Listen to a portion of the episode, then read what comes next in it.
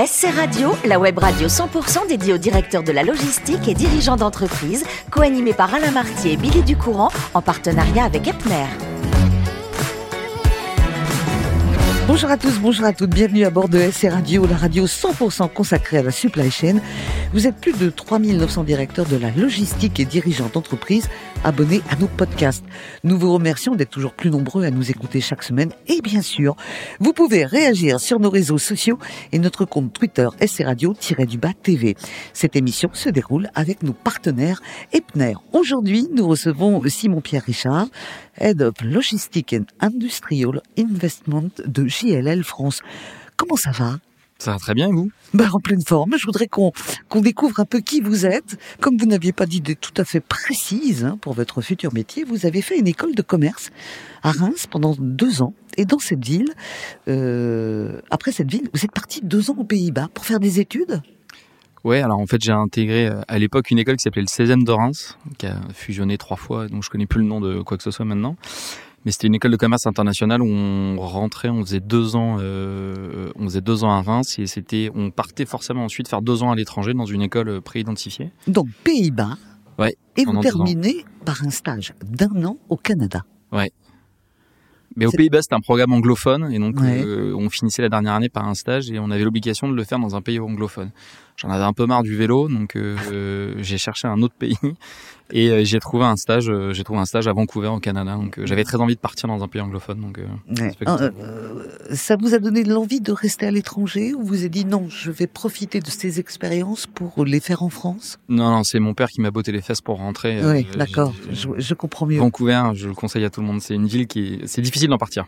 D'accord. Alors en rentrant du Canada, vous allez rempiler donc, dans les études pour un master management immobilier à la Cage Business School et vous faites votre stage de fin d'études qui dure un an chez HSBC où vous étiez analyste au département investissement. Ouais. C'est moins fun que Vancouver, là. C'est pas exactement la même chose, mais, mais c'était sympa aussi. Ouais. Alors, votre premier job, finalement, le premier où il y a eu la fiche de paye, c'était euh, chez AWE, c'est comme ça qu'on dit? AEW, ouais. AEW, bah, je l'ai mis à l'envers, vous allez rester 8 ans. Ouais, exactement, presque 9 même. Mhm. Vous êtes asset manager et puis après directeur des investissements industriels et logistiques. Exactement. Racontez-moi euh, votre arrivée en 2019 chez JLL et pourquoi? Vous avez souhaité euh, changer? Euh, quand j'étais chez AEW, c'est probablement en immobilier en tout cas, c'est une très très belle école. Euh, parce qu'asset manager, c'est comme ça qu'on apprend la gestion immobilière, c'est comme ça qu'on comprend comment les marchés fonctionnent. J'ai eu la chance ensuite de pouvoir faire dans l'investissement, donc là c'est autre chose, c'est un peu plus financier, mais on se pose beaucoup de questions sur la stratégie et sur pourquoi on va acheter tel segment d'immobilier plutôt qu'un autre.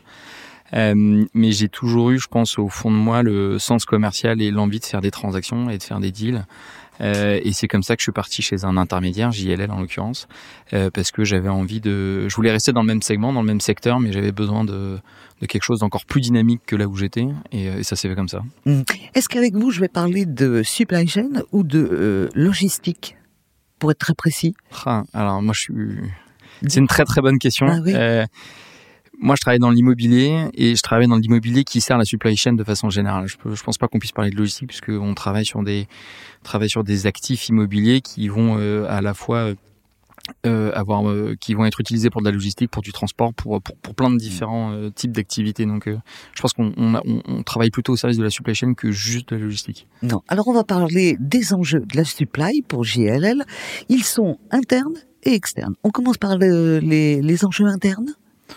Les enjeux internes pour nous, c'est de se développer. on est, on fait partie des trois grands euh, qu'on appelle brokers euh, au niveau européen, si ce n'est au niveau mondial. Euh, mais euh, JLL, c'est à la base, on parle que d'immobilier, mais en fait, il y a, y, a, y a quasiment maintenant 15 ans de ça. on fait partie des premiers brokers immobiliers en fait à avoir intégré la notion de conseil supply chain en interne.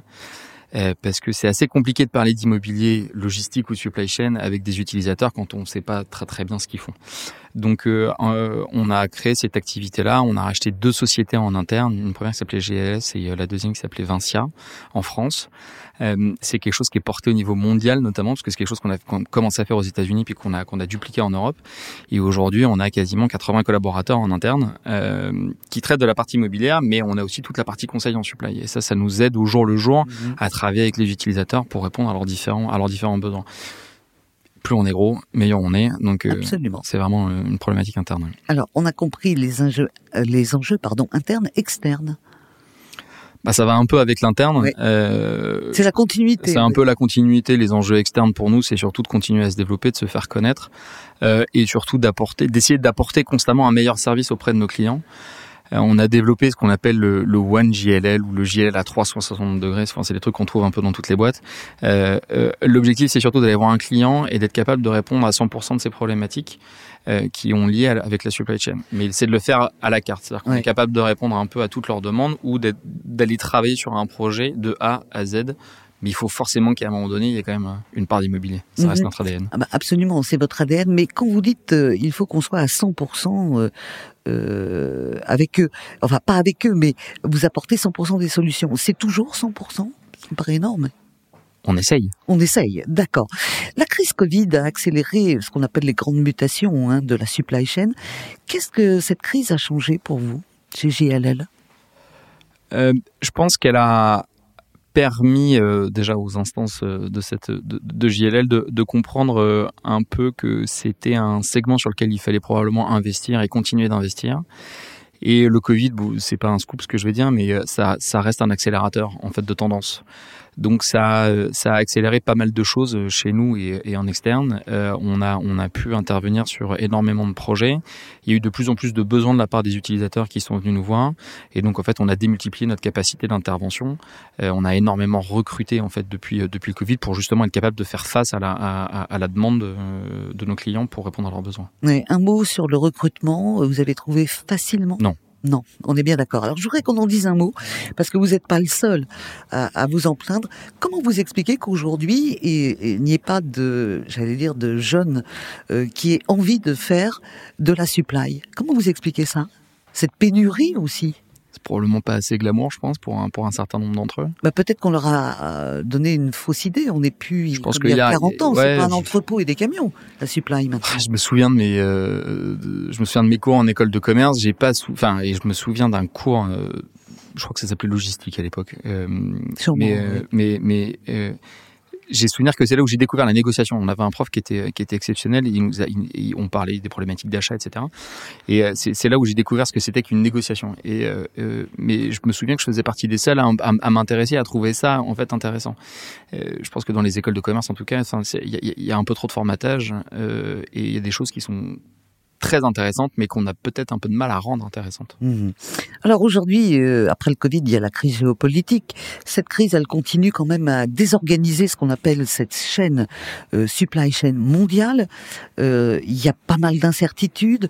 Euh, quelles sont les solutions que vous pouvez amener pour pas rassurer, mais pour aider vos clients?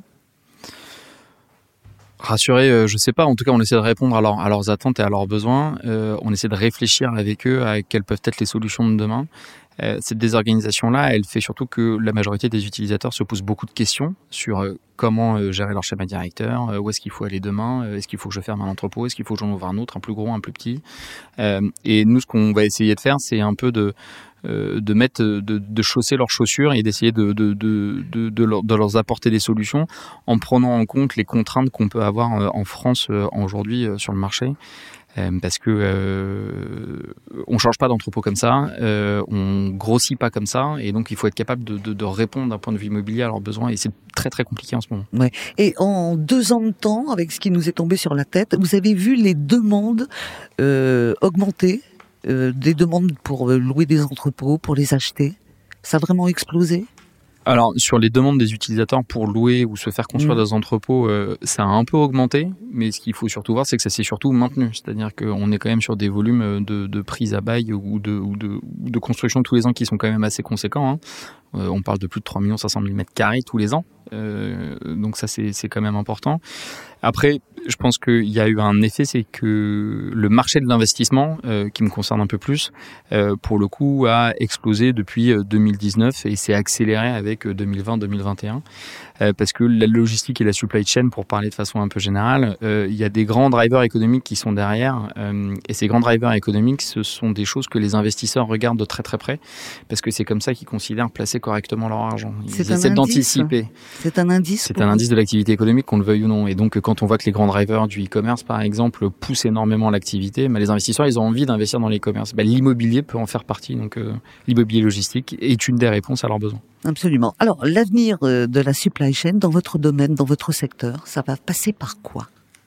Ça va passer par pas mal de digitalisation. Je pense que c'est un mot qu'on entend euh, régulièrement. Euh, nous, on essaie de digitaliser beaucoup d'outils afin de répondre et d'être encore plus réactif à la demande, à la demande des clients et avoir la connaissance la plus fine possible du marché dans lequel on travaille à l'instant T. Mhm. Euh, les gens confondent quelquefois ces outils qui aident les sociétés avec bah, on n'aura pas besoin de, on n'aura plus besoin pardon de l'homme pour travailler. Est-ce qu'on peut faire le distinguo? C'est pas du tout ça. Au contraire, c'est une aide. Ouais, c'est une aide. Je pense qu'on a, on a développé chez JLL un, un, un, un, service euh, auprès des utilisateurs qui s'appelle la Next Room. Alors, c'est un joli mot, c'est une salle immersive. Euh, et en fait, euh, un utilisateur qui va se poser la question, qui a une recherche immobilière, il cherche 30 000 mètres carrés, il peut avoir des zones assez précises en tête.